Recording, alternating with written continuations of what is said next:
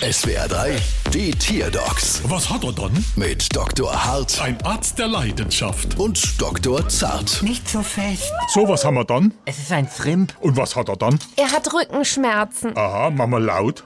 Hm, Mama leise.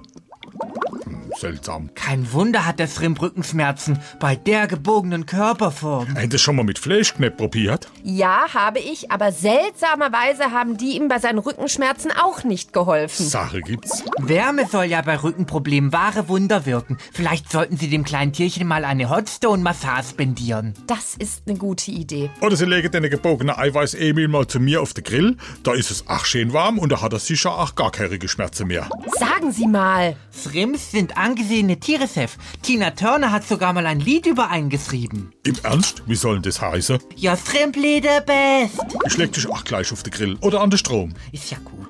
Ich würde vorschlagen, Sie lassen den Schrimp so krumm, wie er ist, dann passt er nämlich hier auch viel besser zu unserer Rechnung.